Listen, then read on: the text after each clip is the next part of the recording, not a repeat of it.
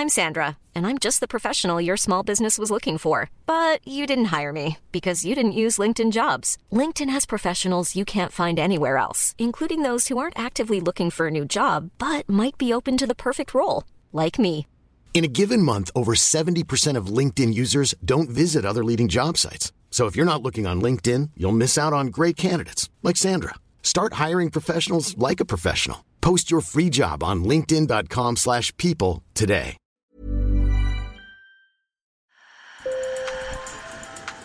Bonjour. Hello. Hola. Marhaba Sur le fil. Le podcast d'actu de l'AFP. Des nouvelles choisies pour vous sur notre fil info. En France, pour lutter contre les violences faites aux femmes, une question devient de plus en plus pressante. Faut-il un traitement judiciaire spécifique? La ministre déléguée à l'égalité femmes-hommes répond oui. Isabelle Rome a récemment pris l'exemple de l'Espagne et du Québec qui ont choisi cette solution. Car de l'autre côté de l'Atlantique, la province francophone du Canada innove.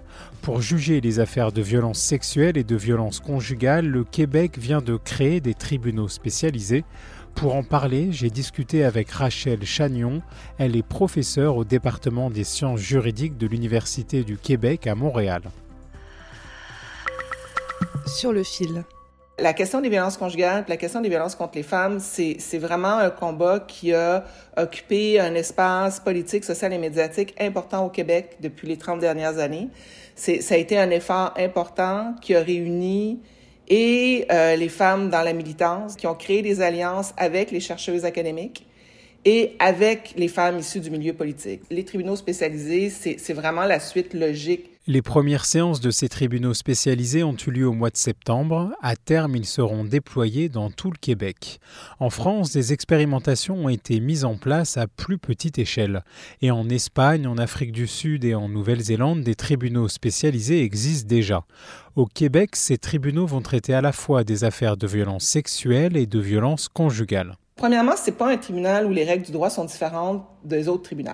Là où il y a des différences, c'est dans la prise en charge des victimes. Donc, dès qu'une victime a été identifiée, dès qu'une plainte a été déposée, la victime va être prise en charge par une équipe qui est composée du procureur, d'intervenants sociaux, de personnes euh, des différents corps de police pour lui permettre de mieux manœuvrer dans le système. Euh, savoir, euh, par exemple, si la personne qu'elle accuse euh, a été remise en liberté ou s'il a été gardé en détention provisoire. Aider les victimes aussi, soutenir les victimes lors de leur témoignage. Offrir un soutien psychologique, puis mieux les préparer face aux répercussions, entre autres, du contre-interrogatoire, qui est un moment extrêmement perturbant pour, euh, pour les victimes. Des contre-interrogatoires douloureux pour les femmes victimes de violences. Nos équipes de l'AFP au Canada ont rencontré Léa Clermont-Dion. Cette documentariste de 31 ans a été victime d'agressions sexuelles avant la création de ces tribunaux spécialisés. Elle garde un souvenir très difficile du processus judiciaire. Pour moi, personnellement, mon contre interrogatoire a été vraiment une revictimisation euh, dans le sens très négatif du terme. Ça a duré presque trois jours et j'ai vraiment eu l'impression à un moment donné que j'étais moi l'accusé, que c'était moi l'agresseur.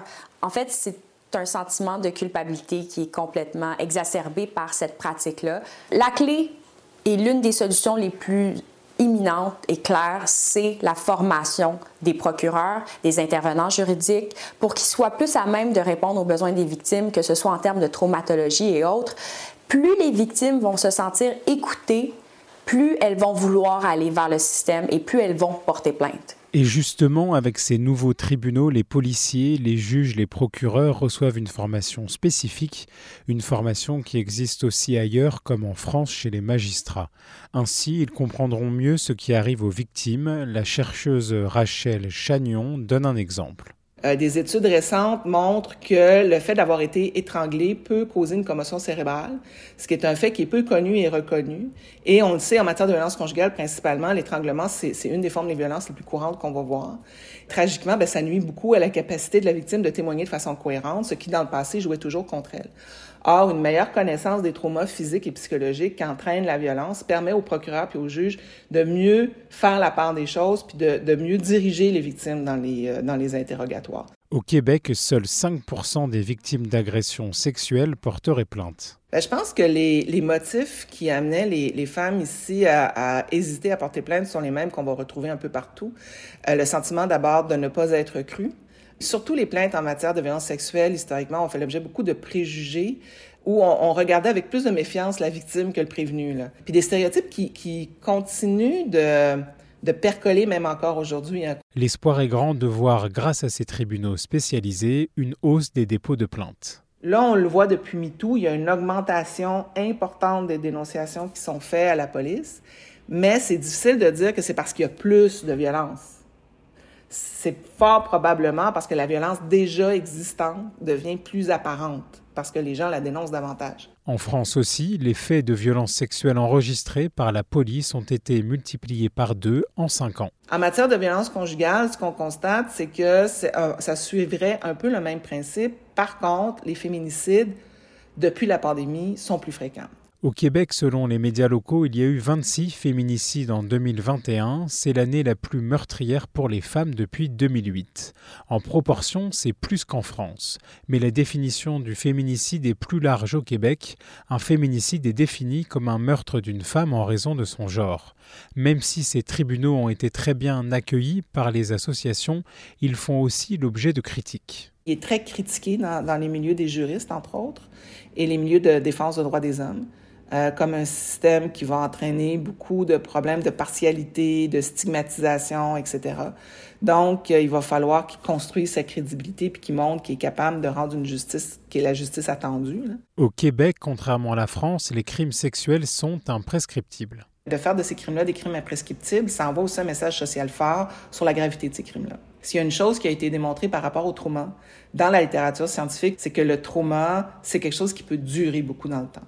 Et le trauma affecte la capacité de la personne à pouvoir parler de ce qui lui est arrivé, à, être capable de nommer puis identifier même avoir été victime. En France, il existe un numéro national pour les femmes victimes de violences, accessible 24 heures sur 24 et 7 jours sur 7. C'est le 3919. Je répète, le 3919. Sur le fil revient demain. Je m'appelle Antoine Boyer. Merci pour votre fidélité et bonne journée.